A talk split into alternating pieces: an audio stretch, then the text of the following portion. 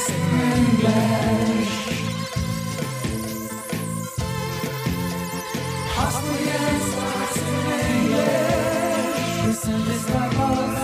on.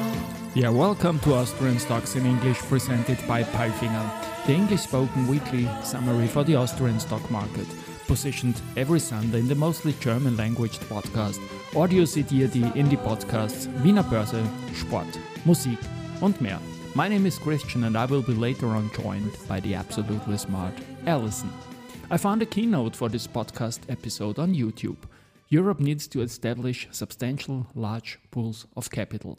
As a live guest at CNBC in London on the 5th of October 2023, Vienna Stock Exchange CEO Christoph Boschan speaks about the current complex market conditions for new issues and why several European companies have to recently opted to float in the United States. In order to strengthen Europe as a listing venue, Boschan sees pension systems that are at least partially oriented towards the capital market are indispensable.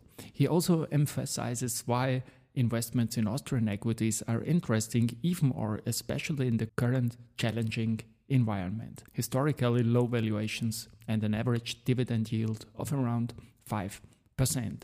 Our following script is based on our 21st Austria Weekly, and we saw a challenging week 41 for the ATX with the Israel conflict, but bottom line, it was a good week. ATX gained 0.88%. News came from SBO, Andritz, AMAG, Kontron, voestalpine, Wiener Berger, Agrana, and Kapsch TrafficCom. And these news are spoken now by the absolutely smart Alison.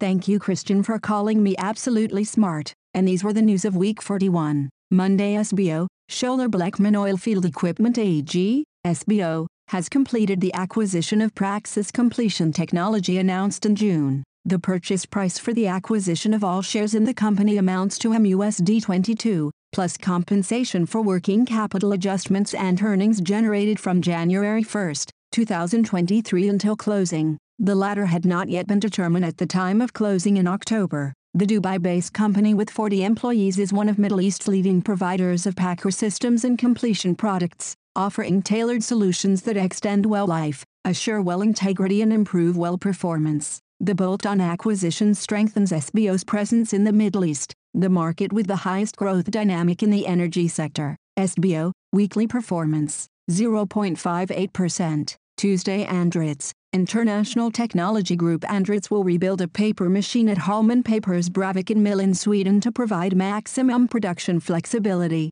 Startup is planned for autumn 2024. This order follows Holmen Paper's recent successful entry into the packaging market with an innovative lightweight corrugated board product. The requirements for containerboard and book paper production are very different. Containerboard requires extremely high dewatering capacity and specific strength properties, while book paper needs excellent formation and homogeneous filler retention, explains Gerald Steiner Andritz, Vice President Paper and Board, Andritz, weekly performance, minus 0.79%. AMAG, AMAG signs a multi-year contract renewal with Airbus for rolled products. In the coming years, the aluminum producer from Ranshofen will supply certified rolled products to Airbus, which will mainly be required for the structure and outer skin of all Airbus aircraft families. We have succeeded in strengthening our market position with our most important aerospace customer over many years by providing reliable deliveries of quality products. This gives us the opportunity to continue the growth path taken by Airbus with new, innovative and sustainable products from state-of-the-art manufacturing facilities,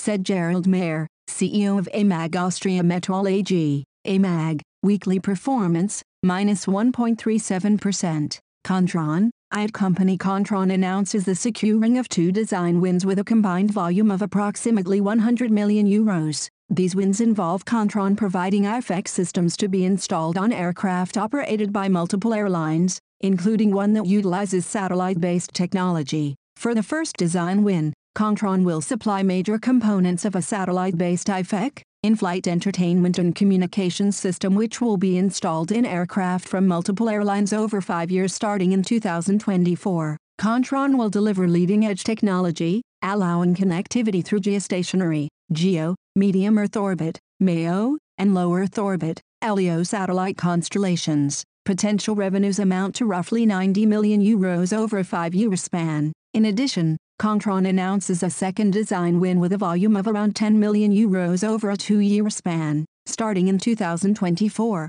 Kontron will supply a major satellite communications operator with IFEC equipment which will be installed in aircraft from multiple airlines. The agreement includes options to increase the volume and add further deployments. Kontron, weekly performance, 2.42%. Voestalpine, only a few weeks after the official start of construction at the Voestalpine site in Donawitz, the traditional groundbreaking ceremony for greentec steel takes place today at the group's headquarters in Linz. In the first step of the phased approach, one electric arc furnace, EAF, will be built at each of the sites in Linz and Donawitz. Integrating the two green electricity-powered EAFs into steel production makes it possible to electrify energy-intensive processes, thus reducing CO2 emissions by around 30% from 2027. This corresponds to an annual saving of almost 4 million tons of CO2 or 5% of domestic emissions. The investment volume for both projects amounts to 1.5 billion euros, of which Linz accounts for around 1 billion euros Voestalpine. Weekly performance, minus 3.44%.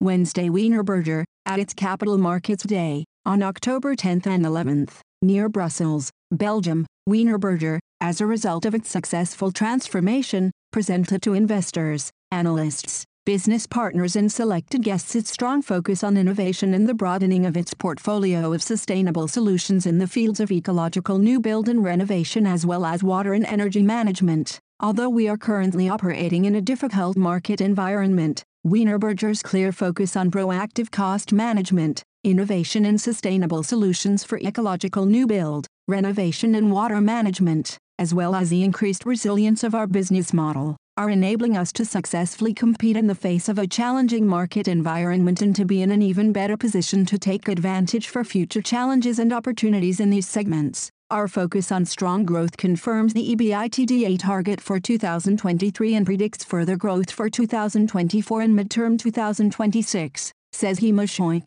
Wienerberger CEO. Wienerberger, weekly performance, minus 0.25%. Thursday Agrana, Agrana, the international fruit, starch and sugar group, generated revenue of 1,959 euros and 50 cents million in the first half of the 2023.24 financial year, an increase of 9.3% year-on-year, H1 prior year, 1,792 euros and 30 cents million. Operating profit, EBIT, jumped to 110.9 million euros, H1 prior year, 11 euros and 10 cents million. Agrana has adjusted well to the new market dynamics, particularly in raw material and energy prices. This is reflected in a good performance in the first half of the year, especially the fruit segment where business was very good in fruit preparations for the food service industry and in the fruit juice concentrate activities in the sugar segment, with strong summer demand from the beverage industry, performed well.